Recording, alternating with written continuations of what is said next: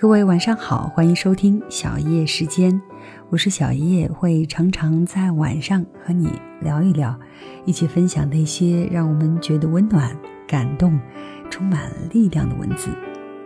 那有的时候，婚姻当中不是一味的贤惠，一味的付出，一味的热情，就会有幸福的生活。有的时候，女人的贤惠也要有点智慧。那今天的节目当中，我们就一起来分享来自作者晚晴的一篇文章：你的贤惠要有点智慧。我认识曼曼十年了，一路看着她工作、恋爱、结婚、生子。她和我不同，性格温顺随和，从不与人争辩，从不与人为敌，也从不与人计较。结婚后，她秉持了一贯的性格。孝顺公婆，照顾孩子，心疼老公。前几天我们一起吃饭，他心情很好，一路就看着我笑。我问他什么事情这么高兴啊？他偷偷的告诉我，最近我终于学会说不了。我想告诉你，说不的感觉真的太好了，生活好像豁然开朗了。慢慢的神情中充满了自豪与满足，好似自己已经脱胎换骨了。他偷偷告诉我：“你知道吗？以前我从来不敢拒绝别人，总觉得这样就不贤惠了。现在我想说，以前真是太傻了。”让曼曼这么开心，源于一直困扰她的大姑子一家。曼曼的老公有个姐姐，两家住得不远。由于曼曼和公婆长期住在一起，大姑子一家就经常过来蹭饭。一开始，曼曼热情招待，每次他们过来都会加几个菜。就这样，大姑子一家从一周来一次，发展到两次、三次，到后来的一周五次。过来的内容也从吃饭发展到顺便洗完澡再走，而他们自己的家则变成了酒店式的存在。遇到夫妻俩有什么事儿时，大姑子就把孩子往曼曼家一放，也不问曼曼是否有空帮忙照看。小孩子又皮得很，经常把家里弄得乱七八糟。曼曼的工作是财务，虽说不上有多繁重，却也要上足八小时。回到家里，不但没法休息，还要额外照顾大姑子一家。渐渐的，他心里不乐意了，可是却不知道怎么说。总觉得大家亲戚一场，直接拒绝会撕破脸，而且也会落个计较不贤惠的恶名。于是就这样忍着，一忍就是两年。后来慢慢怀孕了，但大姑子一家并没有因此停止打扰，因为家里请的保姆，大姑子一家更加觉得理所当然。孩子出生后，慢慢试着向婆婆提出，现在要照顾自己的孩子，自己没精力接待大姑子一家了。婆婆轻描淡写的说：“家里不是有保姆吗？”慢慢就此住了口。但是前几天发生的事让慢慢忍无可忍了。慢慢的孩子才一岁多，刚刚学会走路，正在客厅摇摇摆摆地走着。大姑子的孩子故意伸出脚，把他绊倒在地，牙齿磕到嘴唇上，流了很多血。他也不知道哪里来了勇气，把孩子抱起来放到房间，回到客厅，很严肃地说：“从我们结婚，你们就过来搭伙到现在，已经整整四年了。这四年我没有跟你们要过伙食费，是念在大家亲戚一场。但现在我自己也有孩子了。”没那么多精力再来招待你们，以后麻烦你们在自己家开火吧。我想留更多的时间照顾我的孩子。当然，节假日我依然欢迎你们过来做客。大姑子当场就愣了，回过神来，立刻跟自己的母亲控诉：“妈，这是我的娘家吗？我回来吃个饭怎么了？就要受你媳妇儿的气了吗？”婆婆自然偏心自己的女儿，也指桑骂槐的指责曼曼，然后给儿子施压，要求他管管自己的老婆。老公进房间的那一刻，曼曼先发制人：“如果你想指责我，那我劝你不要开口，因为伺候人的活儿都是我在干。如果你愿意干，他们天天过来，我也没意见。”没想到老公不但没有指责她，反而说这几年辛苦委屈她了，不会听母亲和姐姐告状的。从那以后，大姑子一家就没上门了。虽然婆婆话里话外指责她不贤惠，因为有老公的支持，曼曼也没当一回事儿，不贤惠就不贤惠吧。所以，曼曼心情大好的约我吃饭。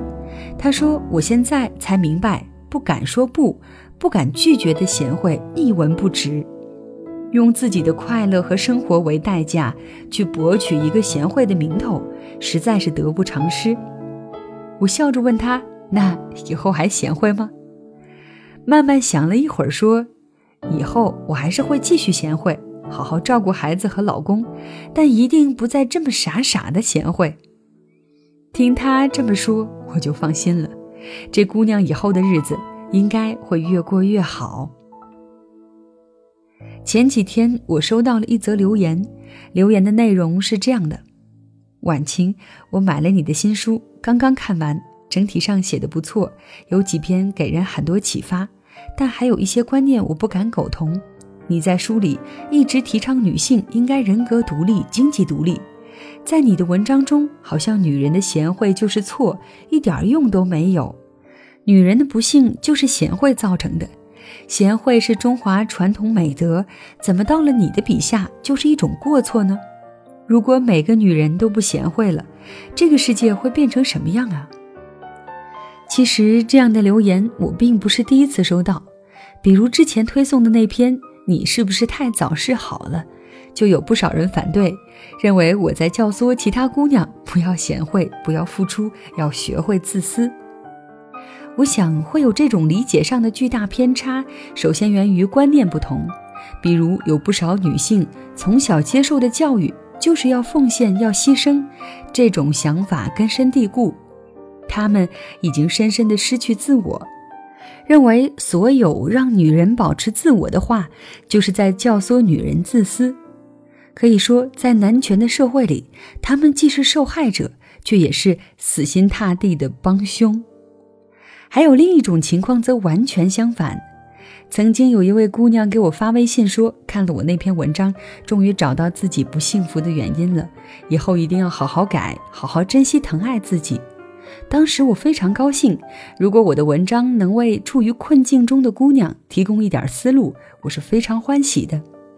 但没过多久，姑娘又哭哭啼啼地找我了，说老公要跟她离婚，说现在的她比以前更讨厌，以前只是唠叨一些、无趣一些，现在整个人浑身都长刺，动不动就来两句“太贤惠的女人没有好下场”。太懂事儿的女人大多不招人待见，我很无语。我从来不反对女人贤惠，但我反对没有任何智慧含量的贤惠。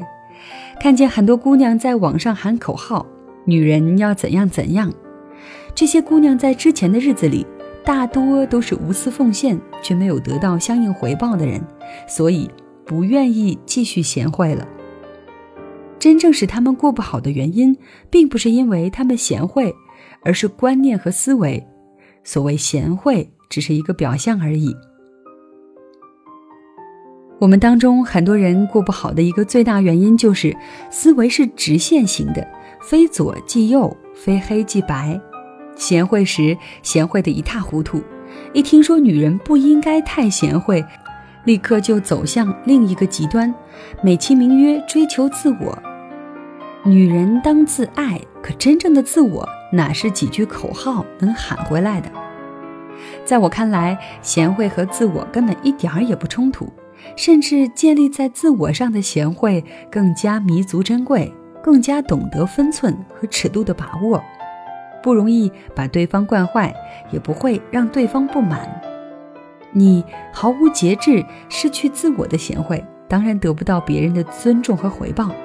但如果你觉得这一切都是贤惠害的，必须摒弃贤惠，那只不过是从一个极端走向另一个极端而已，是完全没有考虑对方也是个活生生的人。如果你从此丝毫不愿意付出，凡事只想着自己，那他为什么要忍受你呢？除非你摒弃贤惠时，把婚姻感情也一起摒弃了。生活没那么复杂，说穿了就是把握好一个度而已，一个既让自己不委屈、不怨恨，也让对方不失落、不反感的度。所以，贤惠无罪，没有智慧、不懂分寸，才是最大的问题。